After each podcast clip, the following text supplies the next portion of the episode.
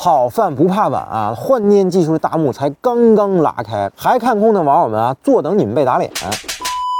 前天有网友留言啊，让我们聊聊新能源汽车换电技术路线的现状啊。那其实去年宁德时代刚公布 evogo 换电品牌的时候啊，熊仔做了一期节目，那可以说是比较全面的分析了这个事儿，并且呢，很多预测和观点呢，现在呢还都被证明是对的。那感兴趣的朋友呢，可以翻翻之前的节目。那这一年看似宁德时代没啥具体动作啊，但实际上呢，都在前期布局。当然啊，也可以说是拉帮结派。那当时我说换电的第一步呢，就是统一规格，然后再和车企啊、加油站啊等等建立合作关系。那这样呢，才能形成产业规模，也更容易成功。那只靠宁德时代自己单打独斗呢，是玩不下去的，它走不了未来汽车的路线。而就在去年九月，由上汽集团、中石油、中石化和宁德时代四家巨头啊共同出资的节能智电公司正式成立。那注册资本呢达到了四十个亿。那预计呢在二零二三年投建三百座综合服务能源站，而二零二五年的数量将达到三千座。那这一波操作下去啊，其实整个产业链就理顺了。那宁德时代呢负责电池，上汽呢负责车主用户，而中石油、中石化呢提供场地和终端服务。那四家车企呢无缝衔接，完美配合。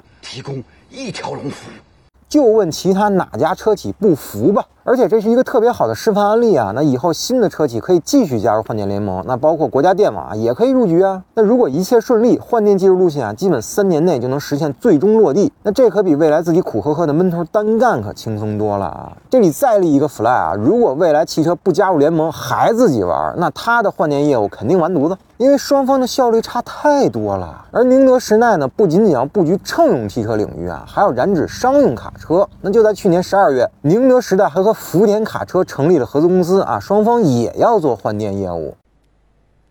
我全都要。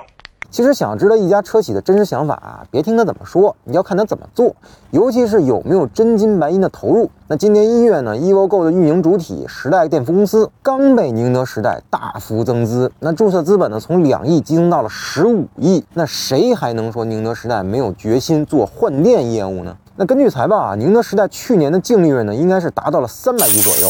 那截止去年三季度呢，公司货币资金超过了一千五百亿，可以说是现金流非常健康啊。